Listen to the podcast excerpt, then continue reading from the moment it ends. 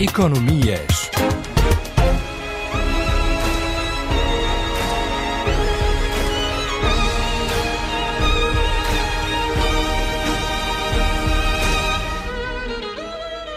O bolo é apetecível e tem vários sabores. Chama-se o futebol.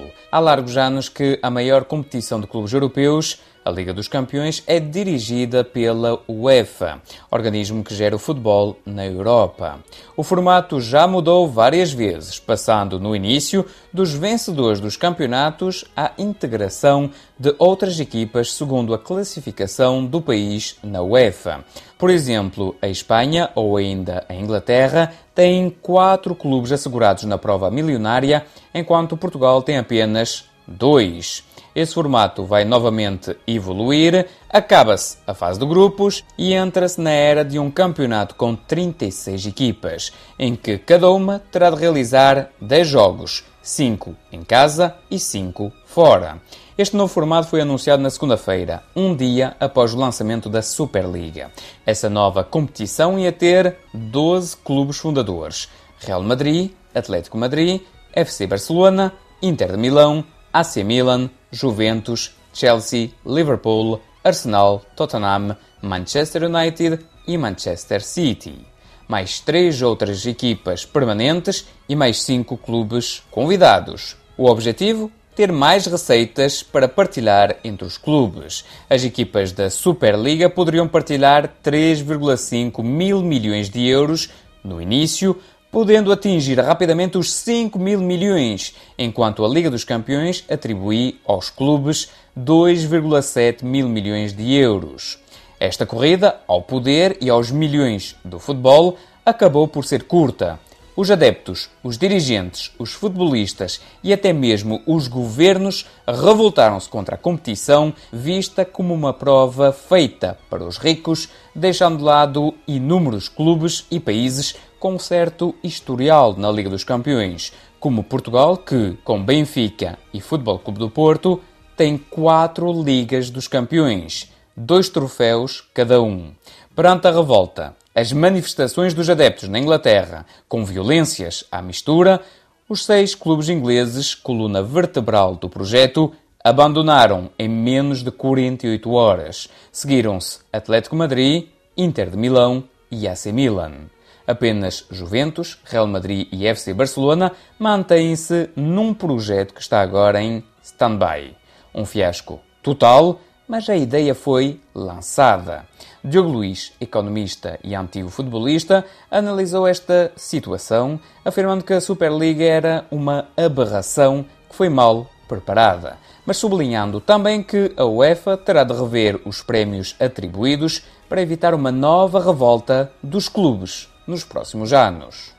Pelo menos da forma como o projeto foi apresentado, é um super fiasco, porque nasceu num dia e morreu passado dois dias. Agora, em termos futuros, não sei se é uma semente que fica, que foi colocada no chão, de forma a criar raiz e possa crescer. Pela forma como foi apresentada, naturalmente que tem ali muitas falhas. Não só o processo de comunicação, a forma como abruptamente foi apresentada sem falar, por exemplo, com os intervenientes, sem preparar a opinião pública. Acho que se calhar alguma soberba, não sei se foi intencional ou não, houve alguma soberba de pensar que temos os melhores clubes, ou os clubes têm mais adeptos, têm mais potencial em termos financeiros, e os adeptos vão ficar maravilhados por ver jogos semanais entre eles. E a realidade é que os adeptos não gostaram da ideia porque sentiram que se estava a criar uma elite no futebol. E se há um setor de atividade no mundo em que o mérito é vincado e é reconhecido, é o desporto e neste caso é o futebol. E os adeptos gostam muito de ver histórias de pequenos a vencer os grandes. David contra Golias, como aconteceu recentemente com o Leicester, que foi campeão em Inglaterra. E gostam também de ver reconhecido o mérito. Aliás, os jogos são disputados por isso mesmo. E o futebol também é mágico por isso mesmo. À partida temos um favorito, mas depois dentro de campo as coisas resolvem-se e o pequenino pode sempre ganhar ao grande. Ainda agora recentemente aconteceu aqui na Liga Portuguesa em que o Gil Vicente venceu o Benfica na luz. Quando se olha, no entanto, para o financiamento, para os números que foram apresentados por essa Superliga, partiam de 3 mil milhões por temporada, podia chegar aos 5 mil milhões e, na sua excelência, podia chegar aos 7 mil milhões de euros, impressionava Eram realistas estes números? É possível, porque já se conseguia entrar em novos mercados, ou seja, conseguia-se juntar os melhores intervenientes do futebol, treinadores, jogadores, e conseguia-se atingir aqui outros mercados que neste momento não se atingem. Inclusive, também existia a possibilidade já, entre linhas segundo consta, de poder criar, por exemplo, uma equipa nos Estados Unidos que pudesse participar na Superliga Europeia. Enfim, há aqui vários planos de negócio que podiam ir ou não para a frente. O que me parece é que criar uma competição única e exclusivamente pela vertente económica foi o passo errado. Ou seja, a forma de entrar nos adeptos seria mais pela paixão, pela qualidade dos jogos, não como uma salvação para o futebol, porque não é isso que está em causa. Florentino Pérez alegou que esta era uma competição para salvar o futebol, que em 2024 estaremos todos mortos se não andarmos para a frente com a Superliga. A realidade é que, se o Florentino Pérez está preocupado com a ausência de receitas, naturalmente o que terá a fazer é cortar os custos. E, portanto, desse ponto de vista, parece-me que o primeiro tiro de partida foi mal dado e parece-me que, naturalmente, poderia ser alcançável esse tipo de retornos, mas os adeptos não olham para o futebol só pela vertente económica, ou muito pouco pela vertente económica. Olham muito mais pela vertente esportiva e um exemplo disso mesmo são as contas dos clubes. Os clubes têm contas caóticas, mas desde que ganhem os campeonatos os adeptos está tudo bem. Fala-se muitas vezes que o futebol é uma indústria. É ou não uma indústria? Quer dizer, o dinheiro, de qualquer modo, está sempre presente. Será que este foi o passo a mais de considerar mesmo que é uma indústria em que tem que haver receitas e já não haver aquele mérito desportivo? Certo, é uma indústria. O que me parece é que quem vai investir tem que perceber onde vai investir, tem que se enquadrar na comunidade, na cultura local. Ou seja, se esta competição fosse criada nos Estados Unidos, possivelmente era bem recebida. Porquê? Porque em termos de mentalidade é um povo que não tem a história, por exemplo, que tem o futebol, não tem nos Estados Unidos e, portanto, o que eles queriam ver era bons intérpretes, bons jogos, não há o sentimento relativamente aos clubes. Na Europa é diferente. E o mesmo se passa quando um acionista vai comprar um clube. Se o acionista for comprar o clube, único e exclusivamente para tirar partido financeiro desse clube, só para comprar e vender jogadores e não se importar minimamente com os adeptos desse clube, naturalmente que as coisas não vão correr bem. Portanto, quando se vai fazer um investimento, tem que se analisar várias variáveis. E se nós só olhamos para a vertente económica, no futebol não vai correr bem. Porque há aqui um fator importantíssimo que é fundamental no futebol, que é o sentimento, que é a paixão. E enquanto existir este sentimento, esta paixão dos adeptos pelo futebol, investir único pela vertente financeira não vai trazer os efeitos desejados, porque vai criar cisões, naturalmente, entre aqueles que potenciam as receitas, que são os adeptos, e aqueles que são os donos dos clubes, os acionistas. Por outro lado, a UEFA também apresentou o seu novo formato da Liga dos Campeões, que também vai ter receitas muito acima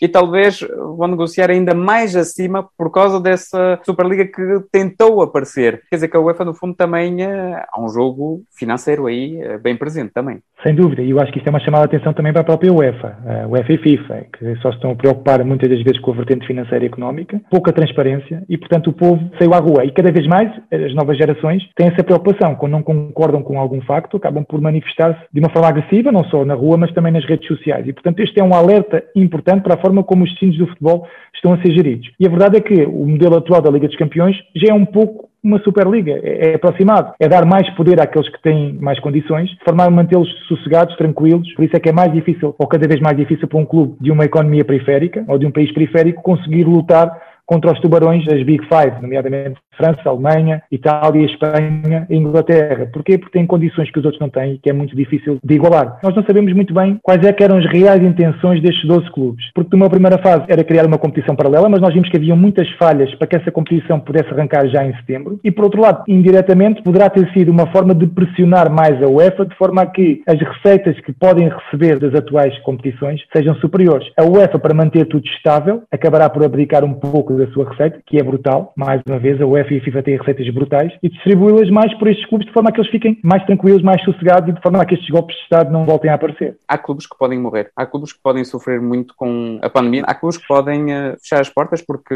não há dinheiro e não houve um acompanhamento, por exemplo, dos Estados ou dos governos que se revoltaram também contra esta Superliga. Há clubes que vão passar por dificuldades. Por exemplo, em Inglaterra, a maior fatia de receitas dos clubes não são os direitos televisivos, é o merchandising que é feito e, portanto, desse ponto de vista, eles perdem uma grande fatia, cerca de 40 e tal por cento, que conseguem compensar via online, mas que não é bem a mesma coisa. Esses clubes podem ter maiores dificuldades. A questão é que, se não têm tantas receitas, também têm que gerir de melhor forma os custos. E, portanto, muito mais do que tentar procurar novas fontes de receita de forma a destruir tudo o que é uma competição, para eles ficarem bem e deixarem todos os outros mal, acima de tudo o que se tem que pedir é rigor na forma como se gerem os próprios recursos. E o presidente Romaniga do Bayern Munique disse isso mesmo. Se o Florentino Pérez não quer que o futebol acabe em 2024, que reduza os seus custos neste momento e que consiga ter um equilíbrio superior entre custos e receitas. Se assim o conseguir, naturalmente que vai estar mais sustentável. Agora, se para sobreviver necessitar cada vez mais injeções de dinheiro, naturalmente que as coisas ficam mais difíceis, porque no limite vamos chegar a um ponto em que já não é suportável conseguir mais receitas. E se assim não for, se os recursos continuarem a ser mal geridos, a dívida continuará a aumentar e será muito complicado de continuar a operar, sendo que, mais uma vez, o mundo do futebol, a indústria do futebol é uma indústria especial, onde muitas das vezes os passivos são muito superiores os ativos, mas as empresas continuam a operar como se nada fosse. Porquê? Porque existe a vertente social, existe a vertente paixão, existe a vertente sentimento, que faz com que as entidades oficiais muitas vezes não queiram tocar nestas empresas, entre aspas, ou nestes clubes, de forma a não causar demasiados atritos ou atribulações desnecessárias, contestação social e, no limite, acaba por ser o desporto e o futebol uma grande distração para a população e uma forma também saudável da população se juntar em torno de um diálogo comum, que é o desporto e que é o futebol.